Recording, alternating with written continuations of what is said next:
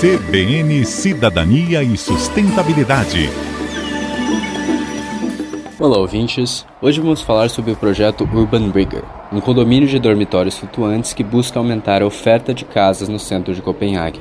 O modelo de coliving estudantil sustentável consiste em casas flutuantes espaçosas, feitas de containers marítimos reutilizados com quartos individuais e várias áreas comuns para compartilhar. Uma das soluções interessantes implementadas é a captura de água do oceano, que possui uma temperatura relativamente estável até mesmo no inverno para aquecer os pisos.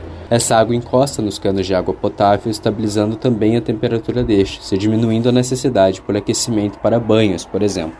Um conjunto de bombas pequenas de 13 kW, neste caso alimentadas por painéis solares, é tudo que é necessário para fazer funcionar o sistema.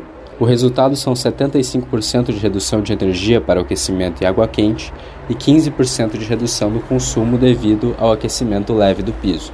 Em paralelo, um sistema de vedação e ventilação eficiente recupera 95% do calor ao circular o ar. Segundo os arquitetos Kim Lodrup e Bjark Engels, se o projeto semelhantes utilizassem somente 5% do perímetro de água urbano de 20 cidades europeias, seria possível criar 170 mil lares estudantis, com 14 mil urban riggers, e economizar 855 gigawatts de energia por ano, o equivalente ao consumo de uma cidade de 42 mil habitantes. O projeto Urban Riggers mostra como algumas mudanças de paradigma, como colocar edifícios na água ao invés de na terra, pode resultar em designs muito eficientes para resolver os problemas do aquecimento global, como ter casas autossustentáveis, eficientes em energia e também a prova do aumento do nível do mar.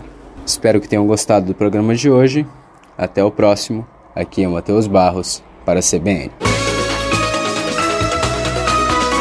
CBN, CBN Campo Grande.